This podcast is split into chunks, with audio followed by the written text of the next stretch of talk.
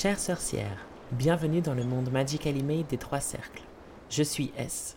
Dans cette chronique du podcast Partage de sorcières, c'est accompagné de l'autrice Anaïs Guiraud que je t'embarque pour échanger toujours sans chichi sur la place de la femme au fil de l'histoire. Dans ce premier épisode, nous allons parler de l'art pariétal, de la structure des premières sociétés humaines et du regard biaisé que nous portons sur notre propre passé. On démarre par mon échange avec une, femme préhistorique que l'on s'est imaginé y rencontrer. Bonjour, comment t'appelles-tu? Bonjour, mon nom ne se prononce pas dans ta langue, mais tu peux m'appeler une, puisque je suis la première. Et c'est comment d'être une femme de ton temps? Oh, c'est vraiment très varié. Nous avons beaucoup d'activités tous les jours. Euh, comme tu sais, je n'ai pas vraiment euh, de maison au sens où tu l'entends. Je vis euh, dans une grotte avec tout mon clan, et nous sommes euh, assez nombreux. Donc nous avons notamment beaucoup d'enfants en ce moment qui sont nés récemment puisque nous sommes au début du printemps. Et euh, donc nous allons pouvoir commencer toutes nos activités de cueillette euh, et de chasse, puisque bien entendu, en tant que chef de clan, avec la personne qui partage ma vie, nous, nous allons organiser les activités du clan pour la nouvelle saison. Et dis-moi une, est-ce que tu es heureuse? Je suis très heureuse. J'ai de nombreux enfants et euh, j'ai la chance que ma mère est encore là et m'aide. Donc c'est très important pour moi d'avoir euh, autour de moi une communauté qui est très euh, aidante et participative. Donc oui, le clan est heureux, même si des fois, au sortir de la saison froide, c'est un peu compliqué parce que nous avons moins de ressources et euh, nous sommes un peu plus vulnérables pendant cette saison. Mais comme il y a beaucoup d'entraide et que chacun est à sa place et accomplit ses tâches, nous pouvons dire que ici, dans le clan, nous sommes très heureux. Bon, euh, une, tu déconstruis euh, toutes mes croyances par rapport à la préhistoire. Euh, c'est pas le temps euh, des hommes des cavernes. J'ai cru comprendre, mais là j'invite Anaïs à nous rejoindre, mais j'ai cru comprendre que, c'est un, un monde bien différent que celui auquel on a été habitué. Alors oui, effectivement, euh, on, commence aujourd'hui à redécouvrir euh, le, rôle de la femme euh, dans la préhistoire. le problème principal est que c'est une période historique sur laquelle on a très peu de sources, forcément, puisqu'il n'y a pas d'écrit principalement, et que c'est uniquement les découvertes archéologiques et paléontologiques qui ont forgé l'histoire de la préhistoire, si on peut dire. Euh, même aujourd'hui, on n'aime plus trop dire préhistoire parce qu'on a l'impression que c'est avant l'histoire, alors que c'est vraiment le commencement plutôt euh, d'une histoire, une histoire euh, qui nous concerne tous, puisque c'est l'histoire de l'humanité et non pas de l'homme. Effectivement, quand on parle de la préhistoire, on entend souvent des expressions comme l'homme des cavernes, mhm. l'homme de Cro-Magnon. Ça va jusqu'au musée de l'homme. oui, alors celui-là, pardon, celui-là, je l'ai vu quand on a préparé le podcast, le musée de l'homme. Alors moi, je ne le connaissais pas.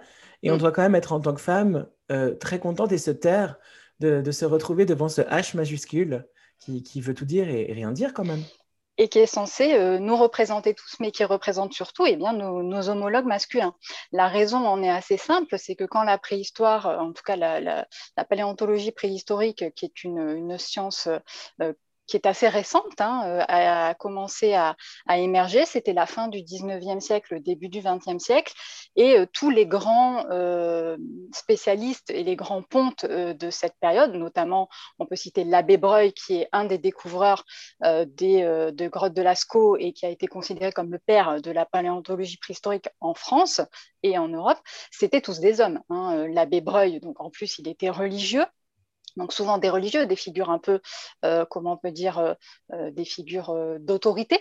C'était des instituteurs dans des petits villages comme tout ce qui a été découvert à Pêche-Merle, etc., ou en Dordogne principalement, puisque c'est là qu'ont été faites les premières réelles découvertes de la préhistoire française et européenne aussi, avec après les, les grottes d'Altamira en Espagne. C'est vraiment que des hommes et des hommes effectivement avec des positions sociales plutôt bourgeoises. Et donc, ils ont calqué euh, sur leur découverte, on peut pas non plus vraiment leur en vouloir, mais, mais c'était comme ça, euh, euh, les, les, références sociales de leur époque et de leur mode de vie sur ce qu'ils découvraient. Donc, très typiquement, euh, la femme euh, dans la caverne, euh, transit de peur avec les enfants et les vieillards, et l'homme, lui, conquérant avec sa lance, avec sa sagaie, qui sort de la grotte, qui va chasser le mammouth ou le mégacéros, puisqu'à l'époque, on avait une mégafaune très, très importante. donc, conquérant, créant, créatif par l'outillage notamment pendant longtemps, on a vraiment eu cette image euh, qui a été aussi relayée par la littérature et le cinéma hein, de manière très très euh, très importante de euh, l'homme de la préhistoire, l'homme de Cro-Magnon. C'est lui, c'est l'homme qui va diriger et qui va en quelque sorte faire le progrès social, fabriquer le progrès social par son ingéniosité, par son intelligence. Et la femme, eh ben, elle balaye la grotte, elle attend qu'il rentre très passivement de la chasse, lui apporter à manger, sans quoi elle ne peut pas survivre. Et éventuellement, quand même, on la laisse un peu cueillir euh, des plantes et des fruits. J'allais te euh, dire, elle fait quand même la cueillette de deux, trois fraises en s'occupant de ses enfants. Exactement, s'occupant de ses enfants et en faisant bah, la tambouille et euh, tout ce qui concerne le, foyer, comme, bah, comme à l'époque entre les années 1850 et le début du XXe siècle, donc où la femme socialement était quand même dans un rôle très enfermé encore et très, très passif. Donc c'est vraiment les débuts de cette science qui ont été marqués par euh, eh bien, l'empreinte masculiniste, la vision masculiniste euh, de, euh, de l'homme, et donc qui a imprégné les débuts de la préhistoire et les débuts de notre histoire générale, ce qui signifie quand même énormément de choses quand on y pense, c'est que c'est vraiment le, le début d'une histoire. Donc si on te raconte le début d'une histoire en commençant par te dire toi, la femme, tu vas rester dans la grotte et tu vas t'occuper des gosses et faire un peu de tambouille. Et nous, l'homme, on va partir à la conquête du monde, on va sortir, on va chasser, on va être fort, on va être puissant. Euh, ben, pour la suite des événements, ça donne aussi une image euh, très, euh, très restrictive finalement du, rôle que pouvaient avoir les femmes à cette période. C'est d'autant plus, important que ça repose sur aucune preuve scientifique ou archéologique à date. On ne peut pas dire euh, c'était les hommes qui chassaient, c'était les femmes qui chassaient pas et qui restaient euh, à la grotte. Ça, c'est quelque chose qui scientifiquement n'est pas prouvé. Mais euh, les chercheuses aujourd'hui qui, qui, quand même aussi sont arrivées dans cette discipline et ont, réussi à ce moment-là à insuffler un nouveau raisonnement intellectuel et à réfléchir autrement cette, cette science, on n'a aucune preuve scientifique, archéologique, brute de, euh, de ce mécanisme-là, de cette construction-là. Donc ça, c'est très intéressant. Et on a même, on va en parler plus tard, des preuves presque inverses. Oui, mais c'est vrai qu'on a un regard sur l'histoire qui est basé sur un système idéologique patriarcal. Et de facto, ben, le patriarche, la figure du patriarche, elle est, elle est normale, elle est standard, elle est attendue. Et, euh, et, comme tu me le disais euh, en dehors de, l'épisode qu'on est en train d'enregistrer maintenant, mais il est nécessaire d'apporter la preuve de la féminité. Et, peut-être que pour faire la transition euh, jusqu'à notre prochaine discussion justement sur la place de la femme, on peut aborder l'indice de Manning, qui est ce fameux rapport entre euh, la longueur de l'index et de l'annulaire de la, de la main droite, qui prouve que les dessins dans les grottes était tout ou partie réalisé par des femmes. Donc pour donner du crédit à la place de la femme dans l'histoire, on doit le démontrer. Et c'est quand même incroyable, comme tu le disais, euh, de devoir ainsi asseoir notre positionnement, euh, nos compétences euh, dans ces, ces 2500 dernières années. Quoi. Même peut-être un peu plus que 2500 ah bah, Plus que ça, parce que là, on est sur la période de la dernière, euh, donc une période très difficile en plus, la période de la dernière glaciation de Wurm, donc il y a plus de 10 000 ans. Euh, donc c'est quand même une histoire très très ancienne. Ce que tu dis sur l'indice de Manning, c'est hyper intéressant parce que là encore, euh, pendant longtemps, on a supposé que la majorité des découvertes archéologiques que l'on faisait, notamment des corps qui étaient exhumés, hein, des, squelettes, parce qu'en gros, on a un peu que ça avec après, euh, on va parler de l'art pariétal, euh, donc les peintures dans les grottes, et aussi l'outillage, c'est à peu près tout ce qui nous reste. Hein. On n'a mhm. pas euh, de preuves autres que, que celle-ci. Donc, on a supposé d'office toujours par cette vision de biais masculiniste, que euh, les squelettes qu'on découvrait qui étaient fins, c'était des squelettes de femmes, et tous les autres qui étaient beaucoup plus costauds avec des os plus denses, typiquement, c'était des squelettes d'hommes. Euh, aujourd'hui, heureusement, grâce à toutes ces nouvelles technologies, grâce à l'étude de l'indice de Manning, grâce aussi aux nouvelles datations et à tout ce qui est l'ADN, hein, surtout cette nouvelle technologie de l'ADN où on est capable d'extraire des ADN très très anciens et de vérifier si ce sont des ADN mitochondriaux, donc plutôt féminins ou masculins. On a même Aujourd'hui, on est même à un stade où on a redécouvert des squelettes. Par exemple, quand on parle euh, de, je crois, l'homme de Menton, qui a été retrouvé dans le sud de la France en 1872, donc c'était l'homme de Menton. Mm. Euh, aujourd'hui, on sait qu'on l'a rebaptisé la dame de Cavillon parce qu'on sait qu'en fait, c'était une femme. Ce n'était pas du tout un homme. On a refait des, euh, des datations. C'est très, très intéressant. Donc, on était parti du postulat que c'était un homme parce qu'il avait des gros os et surtout parce qu'il avait visiblement un bras droit très fort, donc on suppose que c'est euh, le lancer de sa guerre. Exactement, mhm. donc un chasseur, donc un homme. Et en fait, pas du tout, hein, euh, c'est une dame, c'est une femme. Donc il y a vraiment tout ce biais à déconstruire et aujourd'hui quand même les, euh, les, les, femmes qui sont éminentes dans cette, dans cette discipline, on peut citer Claudine Cohen, on peut aussi citer Marilène Patoumatis, elles travaillent aussi à déconstruire ça, mais elles sont aussi le témoin de la difficulté qu'elles ont, puisque comme on le disait, elles sont cesse euh, forcées de rapporter la preuve que oui, les femmes pouvaient faire ça, oui, les femmes pouvaient chasser, euh, oui, les femmes euh, pouvaient avoir des rôles de dirigeantes. C'est ce qu'on a vu avec donc, des, des découvertes très récentes au Pérou de, de, tombes de plus de 9000 ans où euh, là, on voit que ce sont des femmes chasseuses. Elles sont enterrées avec euh, vraiment tout leur, euh, tout leur équipement de chasse et aussi des bijoux, etc., qui, traduisent leur statut. Donc, on sait que ce sont des femmes.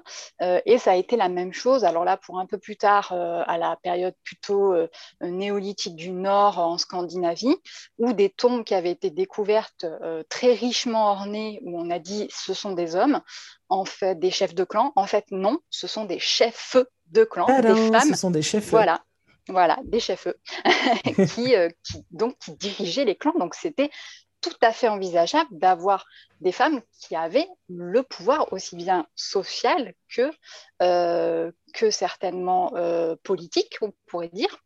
Et économique. si, et économique, mm. même si effectivement, à l'époque des pré avant, on va dire, la, domestication et avant la sédentarisation, c'est un petit peu compliqué de parler de politique au sens où on l'entend aujourd'hui. Mais en tout cas, oui, elles avaient certainement des rôles très forts. Et, euh, ça, ça se traduit, eh bien, euh, comme on le disait, par, euh, par aussi leur empreinte dans l'art. Partant du principe que les femmes ont été invisibilisées durant l'histoire, que cette même histoire a été écrite dans un système patriarcal qui respecte des codes où il n'est pas possible d'envisager un monde avec une maman éléphant, chef de tribu, il apparaît évident que nous avons été destitués de notre passé. Mais alors, qu'en est-il de la place réelle de la femme à la préhistoire?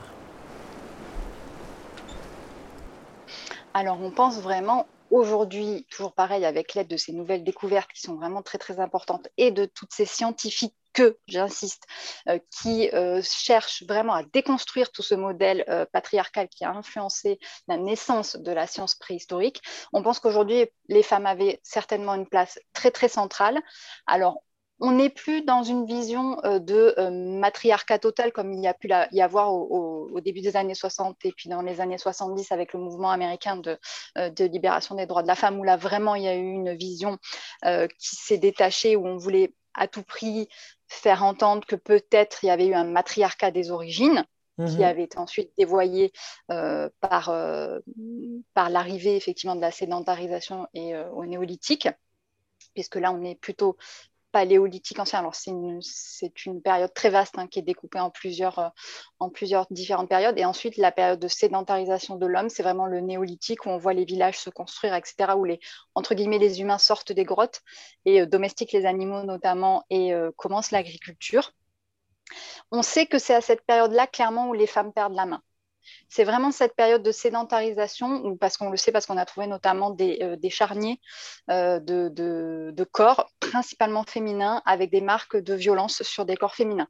Donc on sait Voilà, on sait vraiment que la rupture se fait à ce moment-là. Ce qui fait qu'il y a eu effectivement à un moment donné cette construction de. Il y avait un matriarcat des origines à la préhistoire, une espèce de, euh, de moment où on était tous euh, heureux avec que euh, des, femmes dirigeantes, que, etc. Ça, aujourd'hui, c'est un petit peu déconstruit, notamment par, les découvertes scientifiques. Et on serait plutôt un, dans une société matrilinéaire, mais très mixte.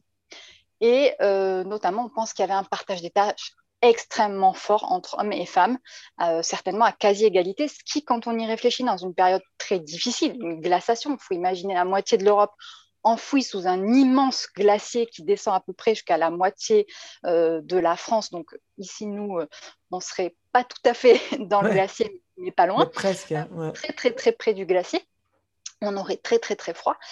se priver purement et simplement de 50% de la main-d'œuvre, donc des femmes, qui resteraient dans les grottes Mhm. à rien faire.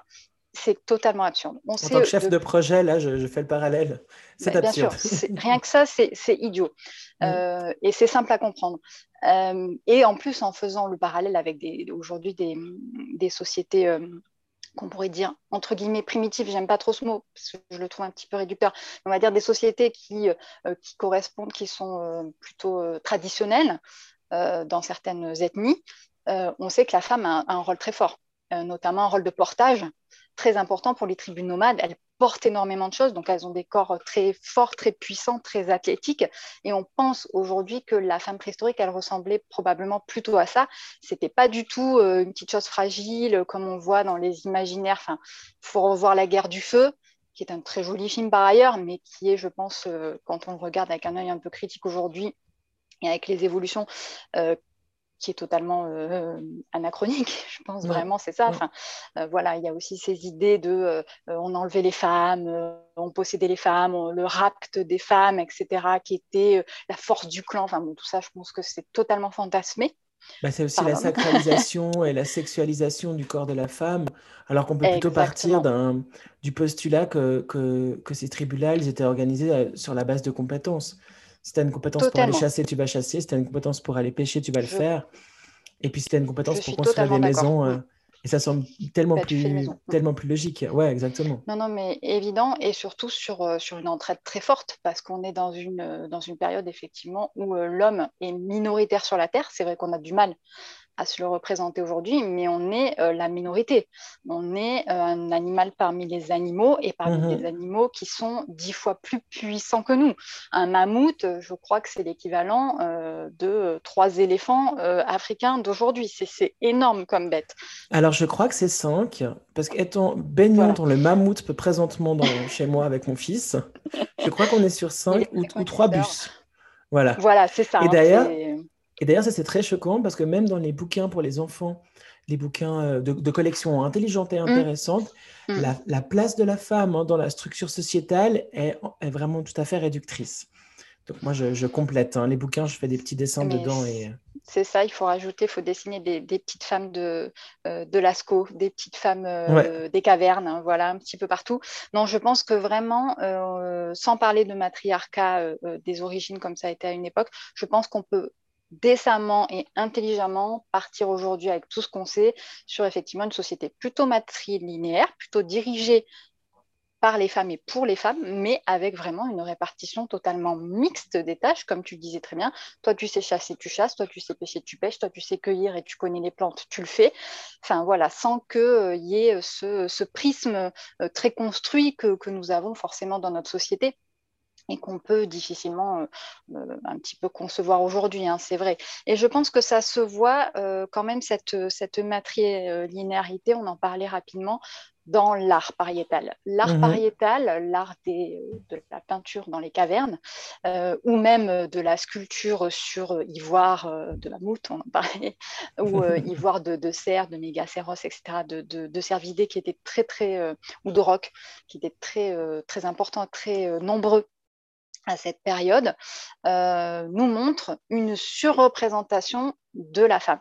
Et c'est là que c'est quand même, encore une fois, hyper étrange et que ça fait presque mal de se dire que la femme préhistorique, elle a été autant invisibilisée, invisibilisée pardon, pendant toutes ces années, parce que les, quasiment les seules représentations humaines que nous avons de cette époque, ce sont des représentations féminines.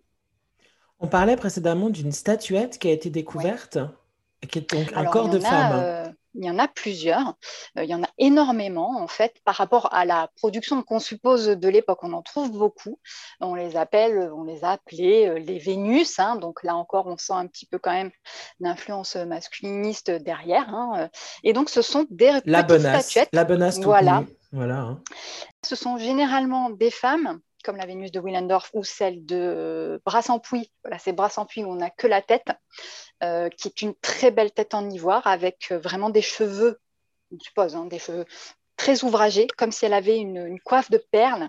Et euh, elle était certainement, on a retrouvé maintenant avec les techniques, peinte avec un visage extrêmement fin. Cette Vénus de Brassempouy, bien qu'on ait que la tête, est magnifique.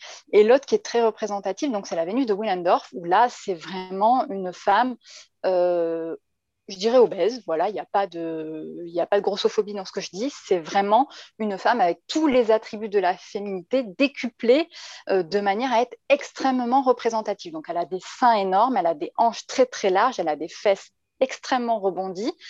Et euh, ces Vénus reprennent souvent ce modèle-là. Donc, tous les attributs de la féminité sont extrêmement représentés de façon totalement énorme, quoi. Vraiment, on ne voit que ça quand on voit la statuette. Mais la tête et les bras, les jambes sont très, très figuratifs. Souvent, ça fait une pointe. Donc, on a supposé qu'on pouvait peut-être les planter dans la terre. Ou euh, la tête euh, comporte un trou. Donc, on a supposé que c'était des, des, amulettes à porter autour du cou. On a beaucoup dit en tout cas les premiers, euh, les premiers euh, préhistoriens ont beaucoup dit que c'était euh, des amulettes de femmes faites par les femmes uniquement dans un seul but, qui était Attends, laisse-moi La fertilité. Alors non, presque. Ah. la maternité, le moment de l'accouchement. Voilà. D'accord, ok. Bon, j'étais pas loin. J'étais pas loin finalement. Presque... sert ça. Ouais, ouais, ça se, ça se reconnaissait totalement avec ça. C'est fou parce que tu vois, d'avoir cette discussion, moi je me rends compte que mes interactions avec toi, elles sont toutes empreintes de cynisme. Ça renvoie quand même à pas mal de colère de se dire, mais purée, c'est incroyable d'avoir euh, d'avoir ce, regard sur le passé. Ce, prisme. Mm. Ouais, ce prisme, exactement. Mm. Partir du postulat finalement que, que la femme dans la société euh, primitive, elle sert à rien d'autre que ce, rôle naturel. Mm. Voilà. On rejoint ce qu'on disait euh, sur le rapt, ou le voilà l'enlèvement des femmes entre clans qui pouvait servir forcément qu'à ça. donc déjà, pour avoir eu la chance donc d'avoir vu la, Vénus de Brassempouy, c'est des statuettes en tant que femme, elles sont très émouvantes à voir. Donc j'espère, je croise les doigts quand les musées seront rouverts, je vous encourage à chercher Willendorf, Brassempouy, L'Espugne. On mettra les références. Pour les voir, voilà, parce qu'elles sont extrêmement belle.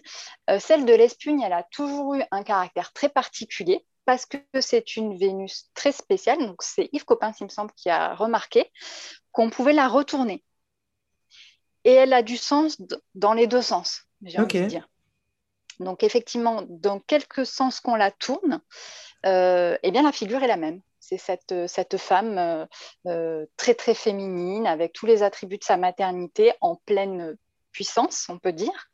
Euh, donc, c'est, elles sont très émouvantes à regarder, elles sont vraiment très belles. C'est, c'est un témoignage complexe, du coup. Aussi. complexe, bien sûr.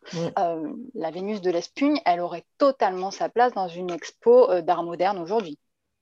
Elle est ultra figurative, elle est juste incroyable. celle de Brassempouy, c'est presque un, un marbre antique c'est de l'ivoire, mais elle est, elle est extrêmement belle, elle est très très fine. on se dit, les gars, les femmes peut-être même, j'ose le dire, ont peut-être sculpté ça avec leurs petits doigts et juste des, outils en os ou en silex. C'est juste fou. Et est-ce que tu euh, penses que, que ces, ces Vénus-là, elles, pouvaient servir à, la célébration du féminin sacré comme, euh, comme on, sent en ce moment un retour à une spiritualité plus proche de la nature? On pourrait faire un parallèle moi, je pense qu'on pourrait totalement. Que les femmes de la euh, préhistoire, elles étaient justement euh, tournées mm. vers la nature, le, cycle, les cycles naturels, et que c'était peut-être des, des, objets de, ouais, de rituels. Ben, ça m'est tout à fait venu. Euh, alors, je voulais encore rebondir aussi par les deux minutes, euh, donc encore de l'art pariétal et donc des mains, on en a parlé. Hein, D'aujourd'hui, on sait euh, que les mains, donc on a deux sortes de mains. Les mains négatives, donc c'est celle où tu apposes ta main sur la paroi et tu souffles la peinture autour et quand tu l'enlèves, ça fait la forme de ta main. Ou positive, c'est-à-dire imprégner tu mets la peinture sur ta main et tu poses ta main et tu la colles. On sait aujourd'hui que la grande majorité de ces mains, notamment dans les grottes où il y en a énormément, hein, donc on a la grotte du Mas d'Asile, on a euh, les grottes de Nio euh, et Lascaux, et même Chauvet, je crois, euh, en grande majorité, ce sont des mains de femmes. Alors là, pareil, les préhistoriens du, début de, la, de cette science ont toujours dit, quand ils ont vu des mains plus petites, c'est des mains d'enfants ou d'adolescents. Ça ne peut pas être des mains de femmes. La femme ne va pas dans la grotte, la femme ne rentre pas dans la grotte. Si, la femme rentre dans la grotte, on le sait aujourd'hui. Et la grotte, c'est quand même le monde, c'est très certainement le monde spirituel. Je mets beaucoup de guillemets quand je dis ça, parce que là, on est dans de la spéculation, mais quand même basée sur des faits scientifiques. Donc, si la femme va dans la grotte, si elle est capable d'apposer sa main sur la pierre et si elle y a un rôle profond, puisqu'on retrouve dans les grottes, euh, principalement en représentation gravée, notamment. Hein, je pense euh, à des grottes que moi j'ai vues comme New ou Bédéiac, où là, il y a des, collections presque de, vulves sculptées dans, l'argile ou gravées dans la pierre. C'est quand même un symbole extrêmement fort. Elles sont mhm. même, euh, je crois que c'est celle de la grotte Chauvet. Alors bien sûr, je ne l'ai pas vue puisque la grotte est fermée au public, mais il y a même une représentation de, de vulve soulignée de peinture noire pour montrer à quel point le, sexe de la femme revêt une importance spirituelle. Là, on est, euh, je pense, vraiment dans une représentation quand même spirituelle de la matrice, donc de la création, donc d'un culte, effectivement, euh, de la nature en général, peut-être de la déesse mère via ces, statuettes de Vénus. Et si la femme appose sa main, si la femme sculpte son sexe dans la grotte pour une signification particulière, pourquoi est-ce qu'elle n'a pas peint à côté le grand euh, panneau des aurochs de Lascaux? Est-ce que c'est pas elle qui a peint la Sixtine de Lascaux? Elle n'était pas là pour euh, tenir juste la lampe à graisse euh, au fin fond de la grotte. Oui, et puis est-ce qu'elle n'était pas avec lui? Aussi, sans, forcément euh, envisager la séparation du genre, mais à nouveau de se dire que finalement la, société elle est, basée sur le tout et que le tout interagit pour le bien de chacun chacune. C'est clair. Et que du coup c'est pas c'est pas le sexe qui va diriger Totalement. Diriger l'art ou la spiritualité. Euh, mm. Ouais, mais aujourd'hui, moi, à titre euh, personnel, comme une petite revanche, j'ai envie de me dire que le magnifique panneau, panneau des Lyonnes de Chauvet, c'est des femmes qui l'ont peint. Ça, j'ai envie de me, le dire euh, personnellement. Là, ça n'engage que moi. Mais ouais, ça me ferait, euh, si un jour on était capable de le savoir, ça me ferait hyper plaisir. Euh, parce que là, il y a vraiment cette représentativité, cette créativité. Le, panneau est magnifique, avec une perspective. c'est les premiers essais de perspective du monde. C'est incroyable de se dire, elles font, voilà, il y a cet effet de, de groupe de meute de Lyon Ouais. ouais, si je pouvais me dire euh, que c'était des femmes qui ont peint ce panneau, ouais, ça me ferait très très plaisir. donc, euh, donc c'est tout à fait lié avec, euh, je pense, avec ces représentations, ces petites statues uniquement féminines. Il faut être clair, là, il n'y a, y a pas de, de représentation d'hommes. Alors, celle de l'espugne, on a dit qu'en la retournant, sa tête prenait la forme d'un phallus, ce qui est tout à fait possible, ce qui rejoindrait notre idée de partage total. De partage. Voilà, et de, mixité euh, absolue en fait. Aussi bien dans la spiritualité que dans le, euh, monde sensible et, matériel, ce qui serait somme toute assez, euh, assez logique. S'il y a peut-être une déesse mère, il y a peut-être un père, un père naturel, puisque. Alors, là où ça pêche, c'est que ça supposerait que ces, ces sociétés à l'époque avaient connaissance du rôle de l'homme dans la procréation. Ce qu'on ne peut pas réellement savoir. Par contre, on sait que la femme est enceinte, on sait que ça se voit et on sait que c'est elle qui accouche. Ça, c'est sûr. Donc euh, voilà, c'est pour aller jusque-là, il faudrait vraiment d'autres investigations ou trouver vraiment d'autres témoignages. Euh, mais oui, moi j'aime à penser quand même, et aujourd'hui, on, va quand même vers ça, même si ça a été euh, très très euh, poussé finalement par, et là on revient un petit peu à mon domaine qui est, qui est la littérature, par les, représentations littéraires de, de, cette époque. Et c'est vrai qu'il n'y en a pas énormément, mais dans les années 90, il me semble, 80-90, il y a une auteure qui s'appelle Jim Howell, américaine, qui a écrit une saga extrêmement longue qui se passe à la préhistoire et qui met en avant presque uniquement le rôle de la femme.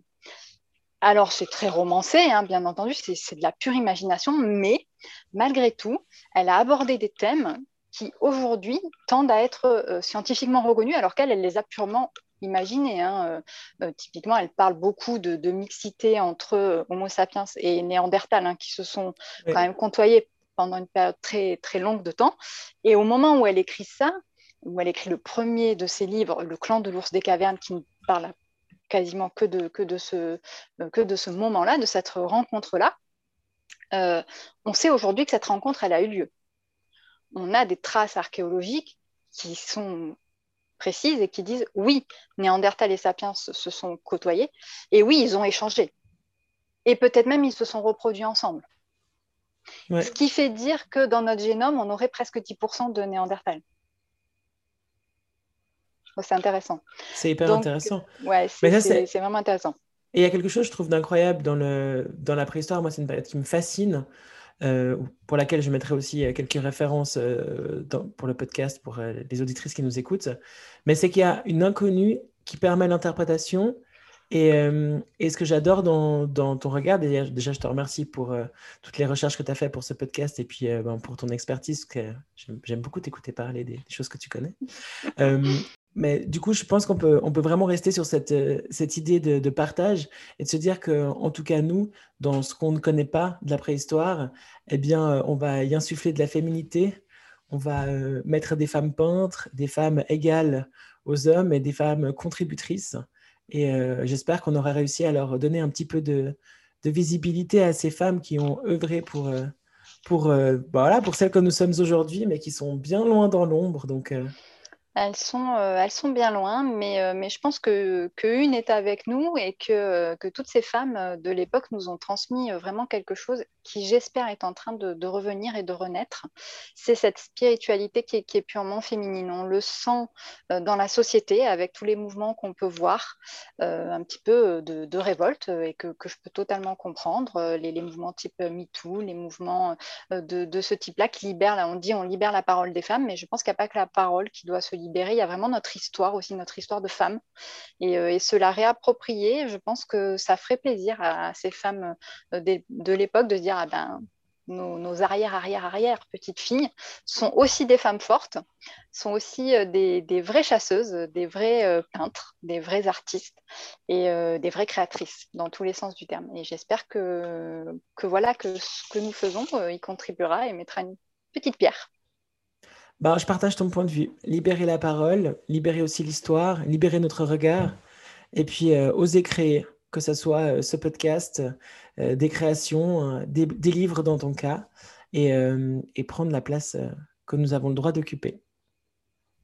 Merci beaucoup Anaïs pour ce premier épisode des chroniques historiques de partage de sorcières. Et on se revoit très vite pour la suite de nos aventures qui nous mènera à l'Antiquité, aussi bien en Occident qu'en Orient, où on rencontrera euh, une femme euh, de cette période. On connaît déjà son nom? Euh, je pense qu'on rencontrera certainement plusieurs femmes, mais les deux principales seront certainement Circé et Isis. Ça me va parfaitement. Merci beaucoup Anaïs, à bientôt. Merci.